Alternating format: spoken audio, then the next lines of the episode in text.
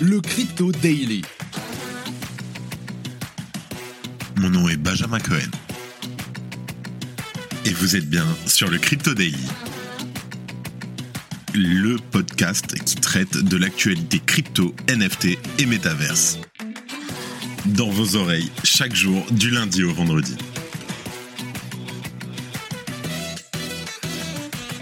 Salut, j'espère que tu vas bien. On se retrouve tout de suite pour ton résumé de l'actualité, le dernier de la semaine malheureusement.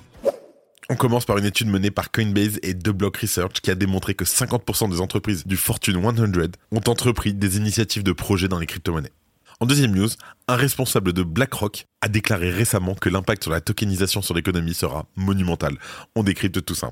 Et avant de terminer, Arbitrum a dévoilé ses Arbitrum Orbits, de nouvelles blockchains personnalisables dont l'objectif est d'accroître le nombre de transactions sur l'écosystème Ethereum. Avec cette nouvelle solution, des layers 3 pourront voir le jour sur Arbitrum. Je t'explique tout ça. Mais avant tout ça, et comme d'habitude, le coin du marché. Here comes the money. Here we go. Et c'est une petite journée rouge, mais ça a pas vraiment bougé.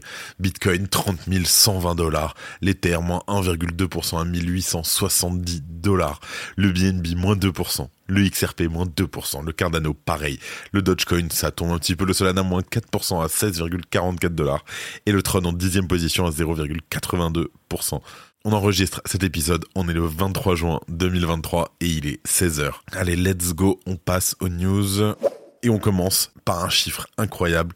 50% des plus grandes entreprises américaines utilisent de près ou de loin le Web3. Je t'explique. Autrefois parfaitement étanche, les frontières de l'écosystème des crypto-monnaies se dissipent de plus en plus. D'ailleurs, il n'est pas impossible que les grands acteurs de demain ne soient plus ceux qui font notre actualité aujourd'hui, comme nous l'évoque d'ailleurs la nouvelle étude portée par Coinbase and The Block Research. Intitulée The State of Crypto, Corporate Adoption, le rapport révèle que 52% des entreprises du classement Fortune 100 investissent, ont déjà investi dans des initiatives liées à la crypto-monnaie ou à la blockchain depuis le début de l'année 2020. Alors pour information, en fait, le Fortune 100, c'est le classement des 100 premières entreprises américaines triées selon l'importance de leur chiffre d'affaires.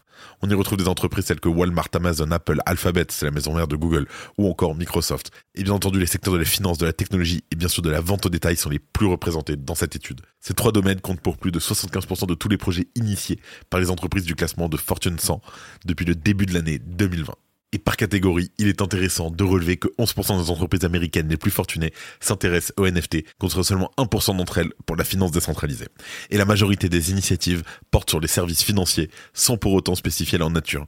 Le rapport ne précise pas non plus la part de projets portant sur Bitcoin en lui-même. En tout cas, bien que le sentiment général du rapport montre que les entreprises du Fortune 100 pensent que la technologie de la blockchain va considérablement bouleverser les liens du système financier, près de 90% reconnaissent qu'il subsiste un manque de clarté réglementaire aux États-Unis.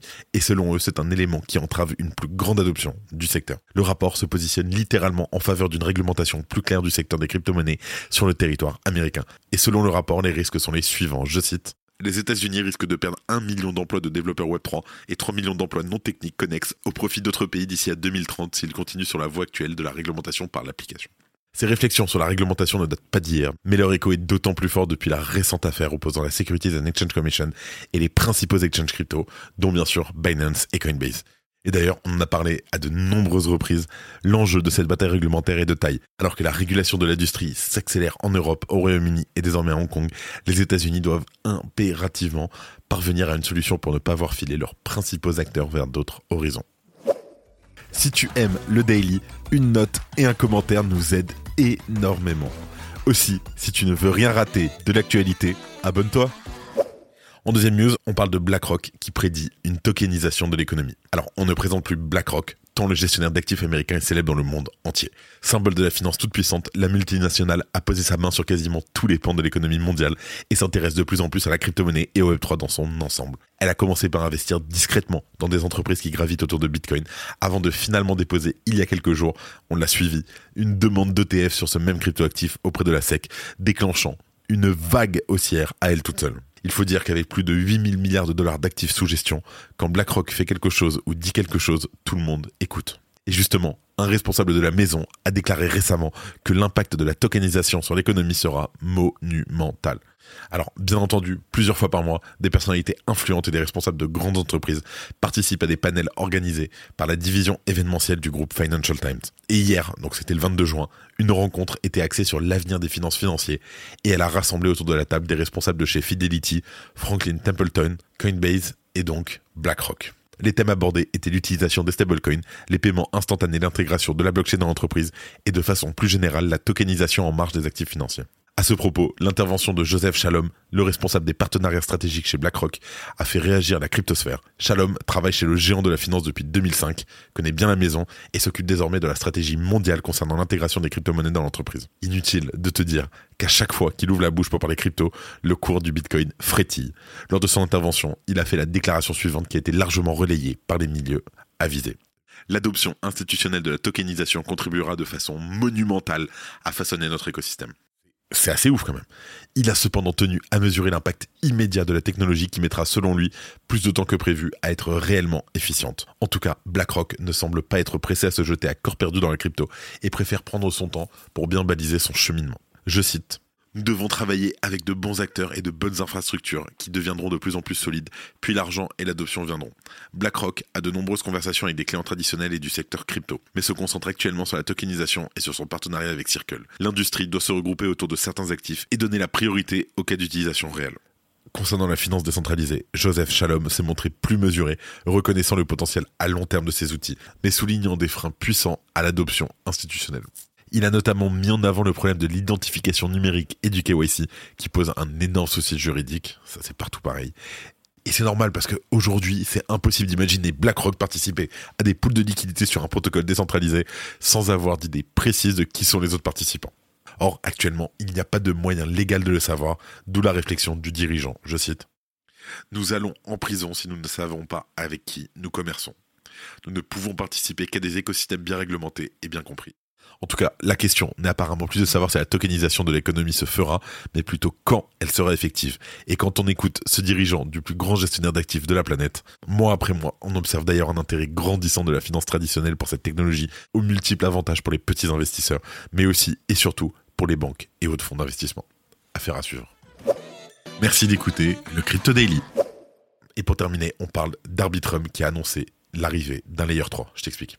Qui n'a jamais rêvé d'utiliser la finance décentralisée ou d'acheter des NFT en s'acquittant des frais de transaction infimes, au point que leur présence soit imperceptible pour les plus petites bourses. Combien de fois pour des NFT, moi ça m'est arrivé de payer des 100 dollars de frais en tout cas, Arbitrum, l'une des principales solutions de scalabilité de la blockchain Ethereum, révèle le lancement des Arbitrum Orbits, une technologie permettant aux développeurs de créer leur propre blockchain avec une scalabilité accrue. Aujourd'hui, nous publions des outils qui faciliteront plus que jamais la création de votre propre chaîne Arbitrum Orbit. Pour commencer, nous fournissons un guide de démarrage rapide et des outils pour vous aider à créer votre chaîne Orbit DevNet. Alors ces blockchains seront entièrement personnalisables par les développeurs.